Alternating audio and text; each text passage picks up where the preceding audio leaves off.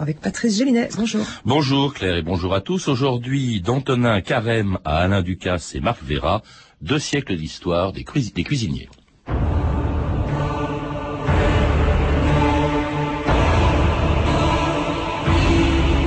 Qui aurait pu croire que depuis la simple ration d'Adam et Ève, la cuisine aurait assez de ressources pour devenir une science Byron.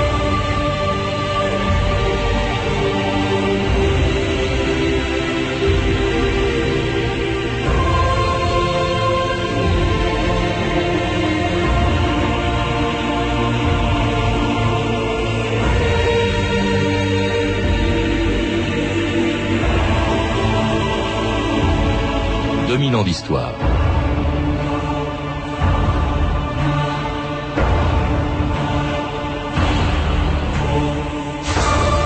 Nulle part au monde, les grands cuisiniers n'ont pris autant d'importance que dans la patrie du pot-au-feu, du petit salé aux lentilles et du cassoulet.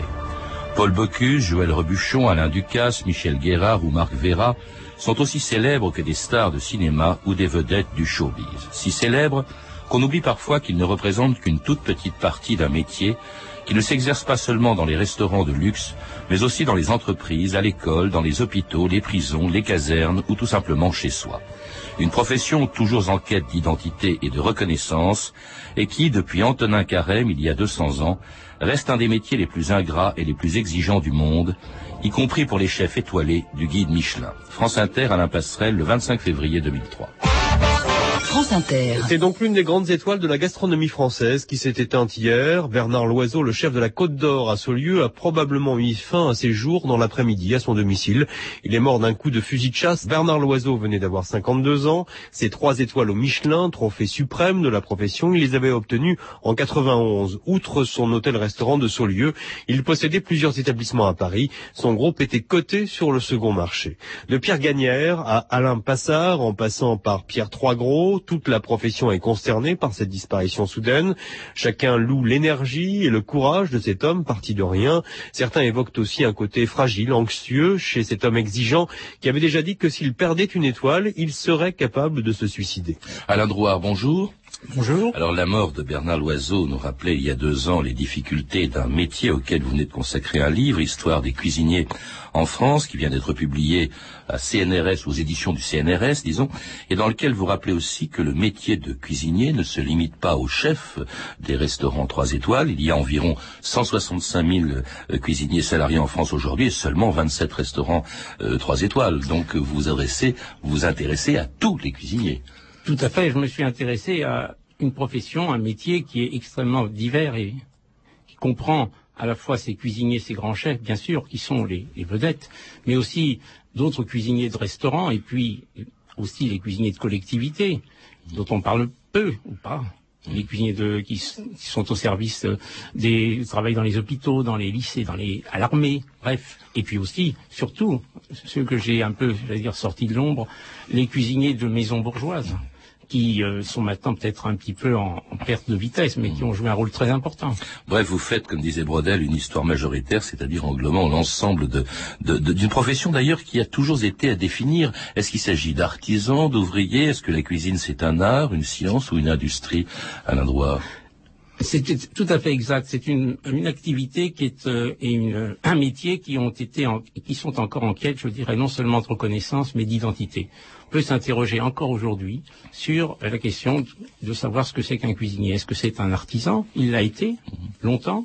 Est-ce que c'est un commerçant, un entrepreneur, un homme d'affaires, euh, un artiste euh, c'est la question que je me suis posée et que j'ai essayé de traiter dans, en regardant un petit peu l'évolution du métier sur deux siècles. Oui, parce que ça recouvre et ça a recouvert des réalités très différentes. Vous vous rappelez qu'au Moyen Âge, cette corporation était composée de charcutiers, de rôtisseurs, de sauciers, de pâtissiers qui fabriquaient des pâtés salés, hein, pas encore des, des, gâteaux. Tout à fait. Au Moyen Âge, l'activité qui nous intéresse aujourd'hui est une activité organisée en Euh, certains de ces métiers sont jurés parce que ils sont définis par des lettres patentes du roi.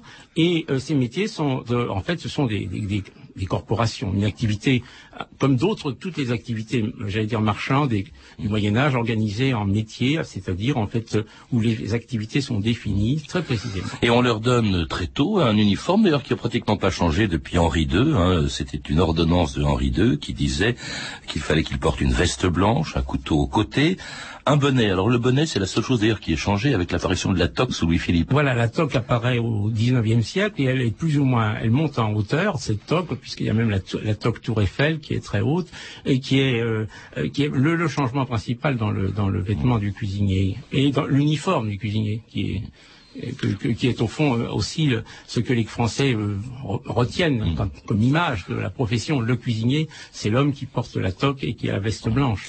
Et une profession très hiérarchisée, vous le rappelez, avec au sommet euh, les maîtres queues qui travaillaient pour les rois ou les princes, comme Taïwan au XIVe siècle au service de Charles V, ou encore plus près de nous, celui qui allait marquer toute la cuisine du XIXe siècle au service du roi d'Angleterre, du tsar de Russie, mais aussi pendant douze ans du prince de Talleyrand. Alors, monsieur Carême, tout est prêt? Il faut bien monter. Mmh, quelle fumée. À tout à l'heure. Tiens, tiens. Monte déjà le foie gras. Encore un peu de ce foie gras? Prince, être traité par vous, c'est presque vous appartenir. regardez la suite.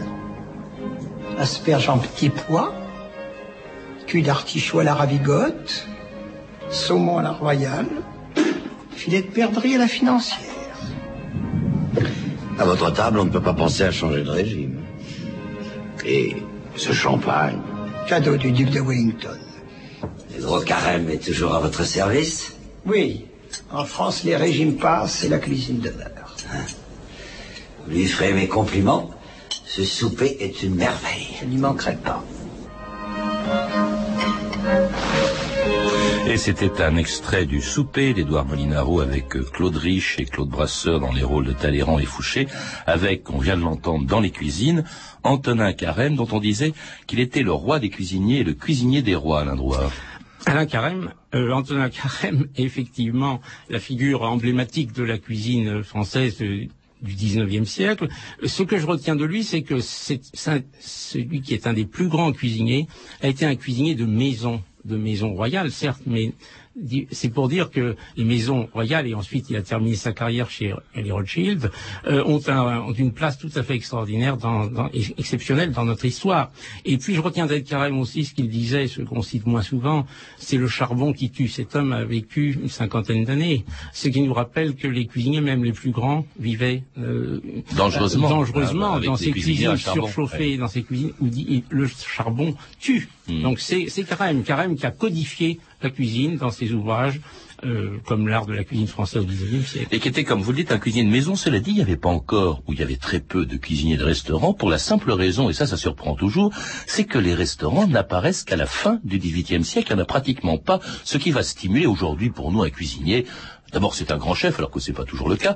Et puis, c'est le chef d'un restaurant. Or, des restaurants, ils n'apparaissent, ne se développent qu'au début du 19e siècle, à l'endroit. Les, les, restaurants apparaissent. Bon, il y a tout un débat que, sur lequel je ne vais pas entrer sur l'origine du restaurant, mais disons que le, le restaurant comme institution, c'est la fin du 18e siècle. Il y avait des auberges avant. Il y avait des auberges, il y avait des traiteurs, il y avait plein d'offres alimentaires dans la, dans la France d'Ancien Régime, et on a parlé du Moyen-Âge, déjà au Moyen-Âge.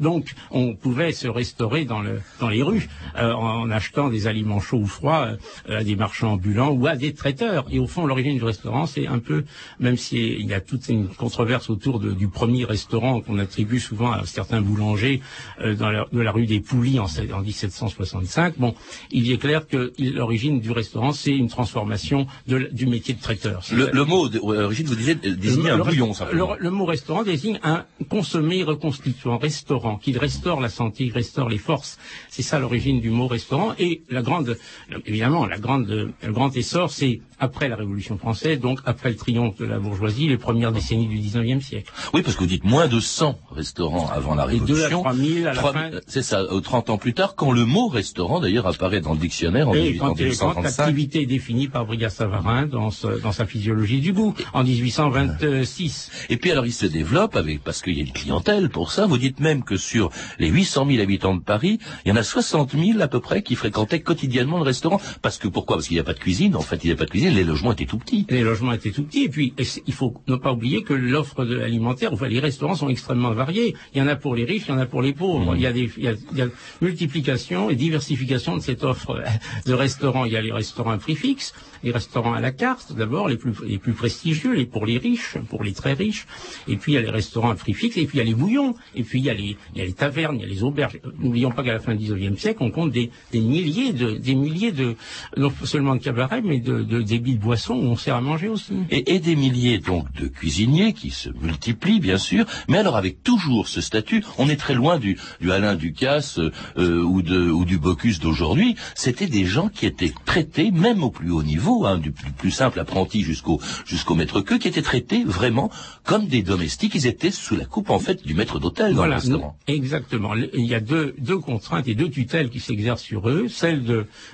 du restaurateur, qui est le propriétaire du restaurant. Bien sûr, certains cuisiniers, dès cette période, arrivent à devenir, euh, j'allais dire, euh, à, acquérir un restaurant, mais la plupart ne sont que des employés au service de restaurateurs et, d'autre part, des domestiques, surtout quand il s'agit de femmes.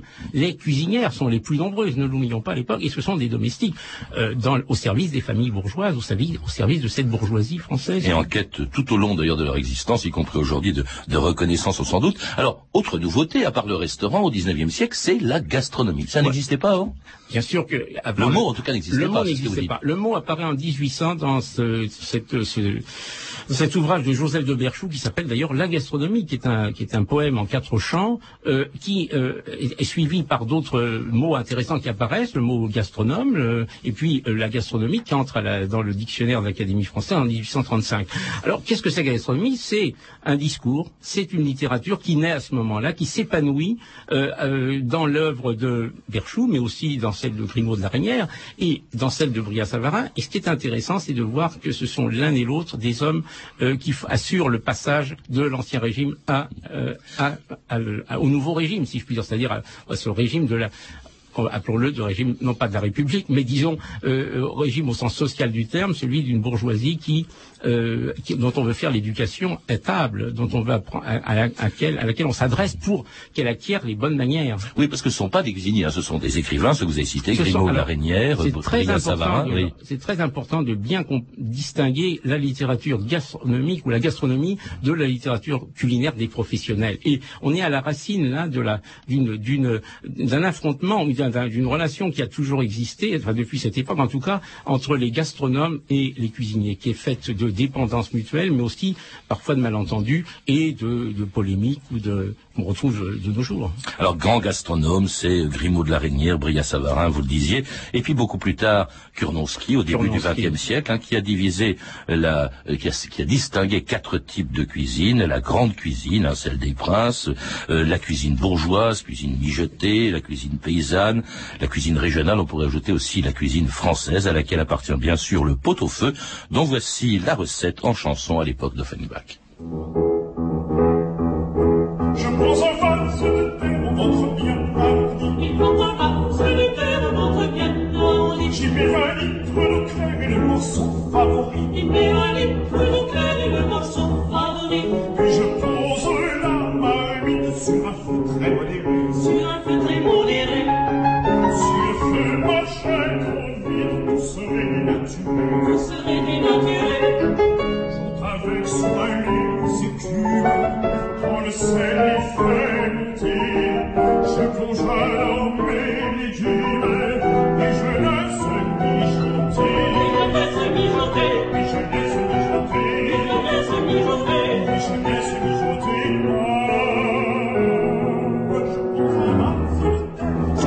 France Inter de Milan d'Histoire aujourd'hui, les cuisiniers, cette chanson extraordinaire mise en musique par Offenbach, le pot-au-feu Robinson interprété par le Quatuor gastronomique, une chanson donc du 19e siècle sur le pot-au-feu. À quel type de cuisine, justement parmi celles que je citais, appartient le pot-au-feu à l'endroit eh bien, je dirais qu'il appartient à ce qu'on peut appeler la cuisine nationale, la cuisine française. Plus précisément, c'est un plat que les gastronomes et les cuisiniers ont, j'allais dire, défini comme tel, c'est-à-dire comme appartenant non pas à une cuisine d'une classe donnée ou d'une région donnée, mais comme le, symbole même de la cuisine française. Parce que pourquoi? Parce qu'on le trouvait présent à la, aussi bien à la table des, des, riches que des pauvres, dans le, au palais que dans la chaumière. Et c'est ce qu'explique en particulier un homme comme Phila Gilbert, un des, un des cuisiniers qui s'est beaucoup investi dans la défense de la profession et de la corporation à la fin du XIXe siècle. Et un plat qui a survécu à tout, euh, aux modes, aux progrès techniques considérables. Vous les mentionnez aussi à l'endroit comme le réfrigérateur qui a évidemment bouleversé euh, le, travail des, cuisiniers, ou encore euh, à ce guide qui tous les ans, depuis 1931, fait ou défait la réputation des cuisiniers. Chaque année à la même époque, c'est la guerre des étoiles, pas celle du ciel, mais celle de la table, les étoiles culinaires que les guides gastronomiques distribuent au compte-gouttes. Au pays de la grande bouffe, les guides sont des dieux qui font la pluie et le beau temps. D'un seul coup de fourchette, messieurs les inspecteurs gastronomiques peuvent lancer une maison ou en couler une autre. Maxims, le temple de la belle époque, là où les riches messieurs invitaient les dames légères. Maxims, le plus célèbre restaurant du monde, qui brasse chaque année des milliers de touristes. Maxims n'a plus trois étoiles, ni deux, ni même une. Maxims connaît plus. La vieille maison est reléguée au même niveau que Borel ou que les pizzerias de quartier. Et c'était Patrice Bertin de France Inter il y a quelques années, euh, parlant de, de comment dirais-je, Maxime perdant ses étoiles, toutes ses étoiles d'un seul coup. C'est vrai que ce, ce, guide, qui est vraiment le plus important, le plus, euh, comment dirais-je, euh, celui qui a fait le plus peur aux cuisiniers, ce guide, en fait, au début, vous nous le dites, n'était pas du tout destiné à être un guide gastronomique, c'était simplement pour aider les routiers. Pour aider les routiers, les, automobilistes. On est au, au début de l'automobile à trouver euh, des relais pour euh, faire le plein et puis pour euh, après pour trouver éventuellement ce restaurant. Mais au départ, c'est simplement à destination des automobilistes. Il est gratuit d'ailleurs. Et évidemment, se rendant compte que les choses gratuites n'ont pas de valeur, il devient payant et, dans les années 20, 20, 25, et puis après les, il va, il va être, euh, il va introduire les premières classifications de. En 1931, les, les premières étoiles. Alors aujourd'hui, il y en a 27, euh, trois étoiles. Hein, euh, il y a beaucoup d'étoiles, mais il y a 27 trois étoiles, le sommet bien sûr. Alors peu ou pas de femmes dans ces classements. Le, rôle des femmes, quand même, on a l'impression qu'elles sont beaucoup moins souvent au fourneau euh, que les hommes, ce qui n'est pas vrai, ou alors que le guide Michelin est misogyne. Bah, on parle des cuisiniers, pas des cuisinières. Vous avez tout à fait raison. Il y a beaucoup de misogynie, je dirais même il y a beaucoup de machisme dans les cuisines euh, depuis, euh, le, enfin même avant le 19e siècle. Enfin, je l'ai observé surtout au 19e siècle, parce que c'est à l'époque où non seulement on faisait ces distinctions entre la haute cuisine, la cuisine bourgeoise, mais aussi entre la haute cuisine, qui était le, monopole ou l'affaire des hommes, qui n'appartenait en propre aux hommes, et la cuisine de ménage, qui était celle des femmes. Même si, évidemment, c'était le discours des cuisiniers, non pas la réalité. Il y a une cuisine de femmes qui a toujours existé, qui est tout à fait intéressante. Les mères lyonnaises, la mère Brasier, oui. Alors les mères lyonnaises, c'est une, c'est une, évidemment, euh, dans les années 30, euh, la mère Brasier, la mère Fillou, la mère Léa, c'est euh, là aussi, on retrouve toujours la même histoire, c'est-à-dire des cuisinières de maisons bourgeoises qui s'installent qui, qui ouvrent des restaurants et qui connaissent le succès, euh, le succès puisque la mère Brasier va être deux fois récompensée, va avoir deux fois trois étoiles au col de la Lure et dans son restaurant de Lyon. Mais, mais encore de nos jours, les, les cuisinières ont beaucoup de mal à, à, à, je dirais pas à se faire reconnaître, mais à se faire admettre dans les institutions gastronomiques, par exemple l'Académie de cuisine. Alors ce que reconnaissent euh, les étoiles du guide Michelin, c'est jusque dans les années 60, pendant très longtemps, pendant une trentaine d'années, c'est essentiellement euh, au fond une cuisine classique euh, sur un répertoire assez limité de recettes. vous, vous les rappelez, on allait manger, dites-vous, le poisson au beurre blanc de la mer Michel, le canard au sang bien sûr de la Tour d'Argent, la cassolette de filet de de chez La Serre, ou encore la poularde de demi-deuil de euh, la mère Brasier. Alors des recettes traditionnelles, on se renouvelle pas beaucoup, jusque euh, à la fin des années 60, lorsque apparaît un nouveau guide et une nouvelle cuisine, dont un des promoteurs était il y a quelques années l'invité sur France Inter d'un redoutable tribunal, le tribunal des flagrants délires de Claude Villers. Accusé, levez-vous. Vos noms, prénoms, âge et qualité. Go, Henri, novembre 29, qualité, euh, je suis journaliste. Bien, Henri Go, vous êtes inculpé d'incitation à la surconsommation en temps de crise. Surtout, vous êtes, avec votre complice Christian Millot, les promoteurs de ce que l'on appelle la nouvelle cuisine. Or, à la question du juge d'instruction, votre personnage historique favori, vous répondez Jeanne d'Arc. Jeanne d'Arc qui est le contraire de la nouvelle cuisine, car elle, à défaut d'être crue, elle a été cuite à point. Vous reconnaissez les faits? En partie, oui, Monsieur le Président. En partie. Vous allez pouvoir vous en expliquer. Asseyez-vous, Monsieur Go. À table.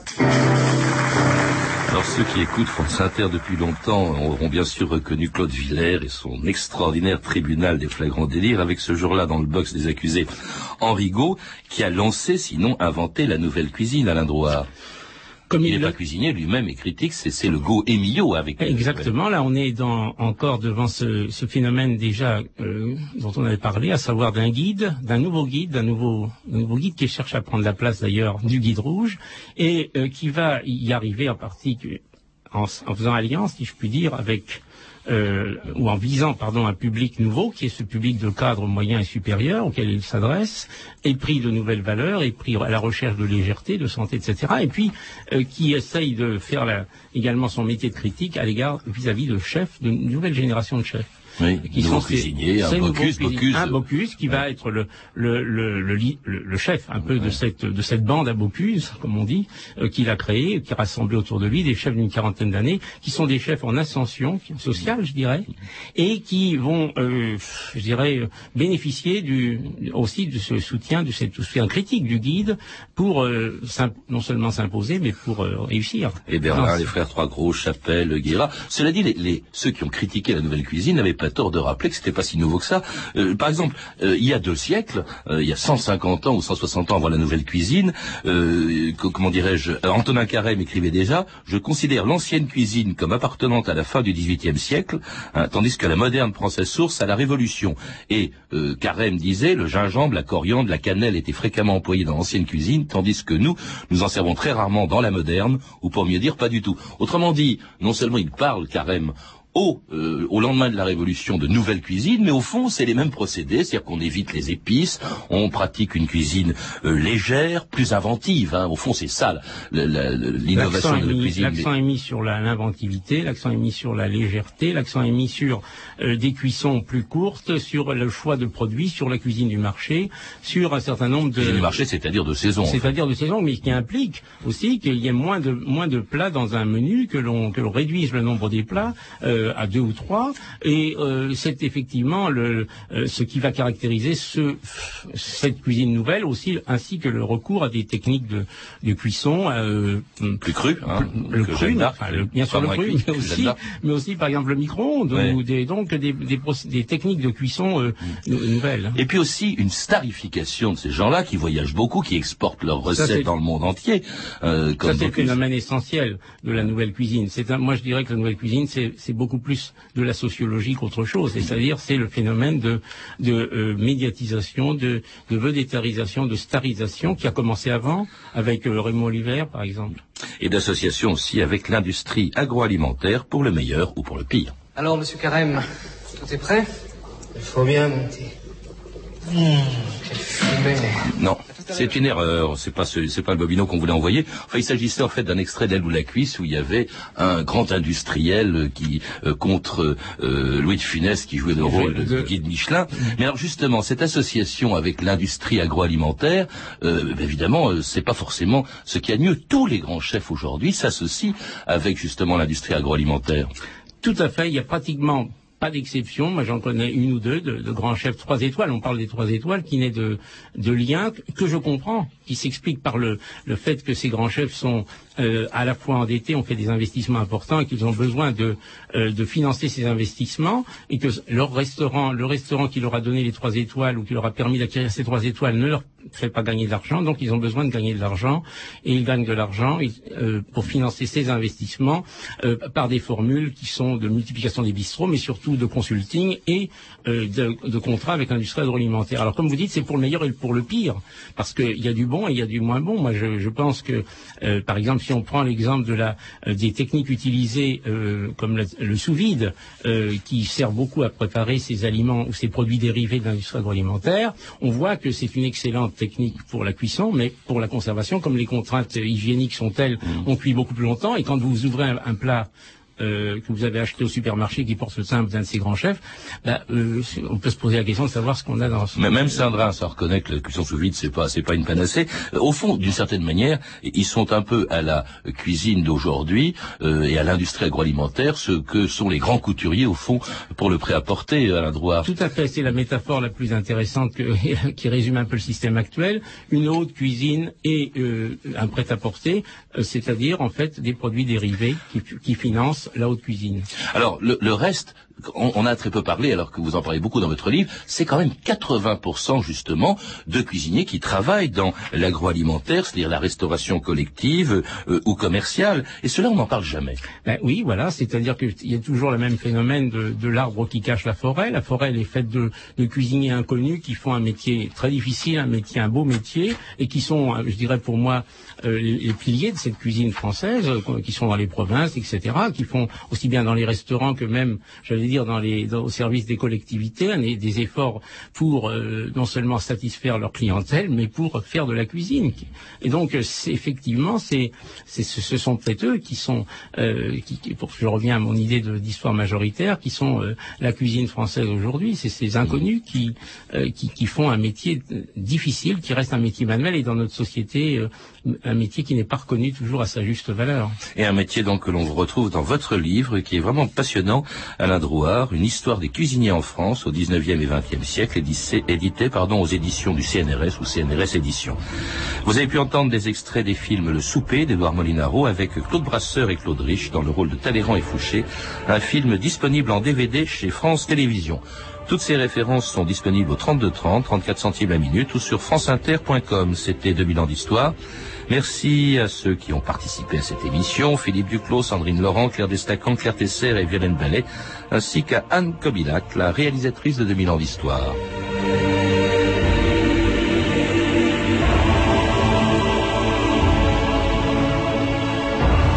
Il est presque 14h30 sur France Inter. Demain, dans 2000 ans d'histoire, un sujet qui n'est pas sans rapport avec celui d'aujourd'hui, l'origine des plantes. Mais tout de suite...